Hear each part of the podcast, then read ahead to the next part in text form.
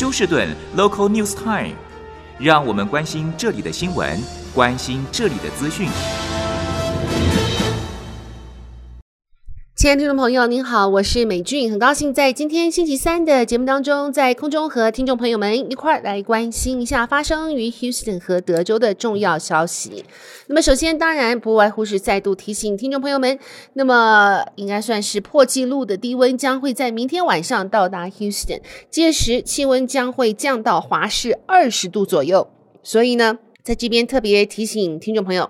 您的水管是否已经保护好了？当然，如何保护水管呢？现在有两种不同的看法。一些人说呢，就是将你的水龙头的水闸打开，从星期四呢，让它一直有水的流动，一直到星期五过后，当这一个急冻的情形结束之后呢，再将水龙头关起。那么，另外有一些是专门做水管修理的啊、这些啊、工人呢，则表示。在二零二一年的这一个急冻当中，许多人这样做，但是呢，并没有得到很好的效果，水管照样是破裂。因此，他们建议呢是把整个水闸关闭，然后呢，在家里面把你的水龙头打开，把所有的水从您的水管中完全清除之后，然后再做这一个水管保护的工作。这样子，水管里面就没有水了。因此，即使急冻的情形出现呢，水管不会因为水的膨胀而爆裂。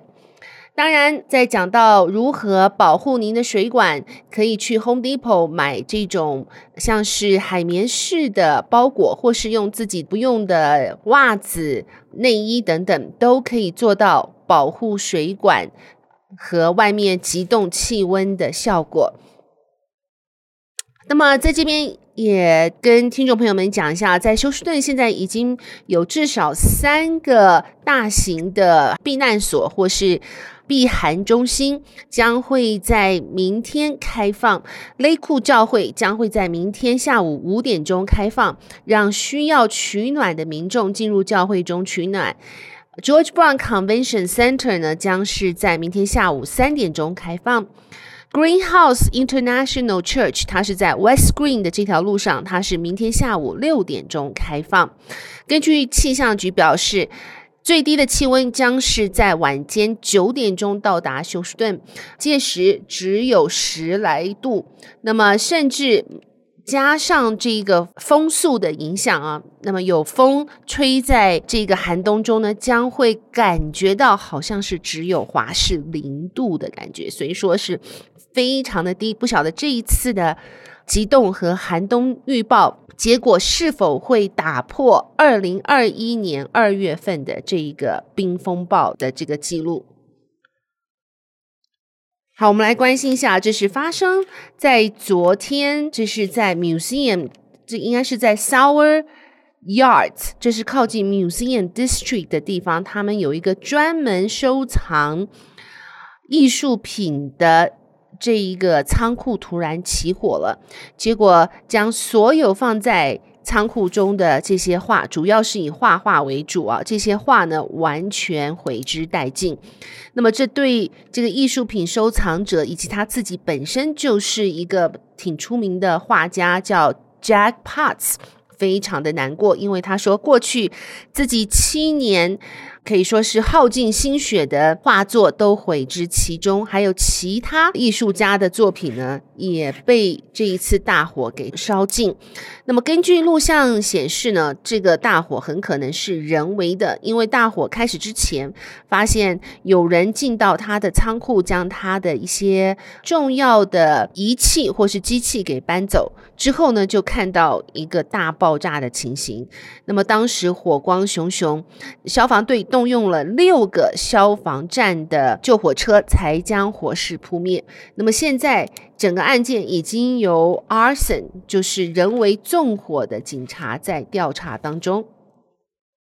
好，那么常常我们看到在 Craigslist 上面买卖的时候，当卖家将货物交给买方的时候呢，会看到这个，如果是小小小会借由在取货的时候将。卖家的东西抢走啊。那么因此呢，在这个案件呢发生，是因为卖家表示安全的原因，约了买家。在休斯顿警察局的门口来交货，心想这样子应该是可以杜绝宵小想要趁机来抢劫或是有任何不法的行为。结果没有想到，当这个卖家把货物，这是一个 game console，可能是 PlayStation 或是 Xbox 之类的，交给买方的时候，买方在车上拿了这一个货品呢，立刻。拔腿就跑，开车跑走。后来警方虽然有追逐，但是却也是让这个逃走的肖小不见踪迹了。所以警方表示，即使是约在警察局门口见面，也不能够保证这一个交易是完全安全的。最好要带一个亲戚或是朋友，将对方的车牌号码以及整个交易的这个情形呢，能够有在。别人监督的情况之下才进行交易，或许会比较保险。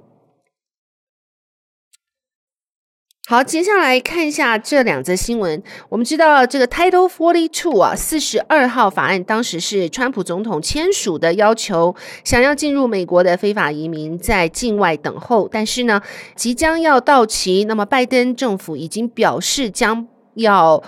把 Forty Two 给取消，让所有想要进入美国的非法移民直接跨入国境进入美国来办理。如果他们要办理这个 Asylum，就是政治庇护。那么这个消息寄出之后呢，现在已经让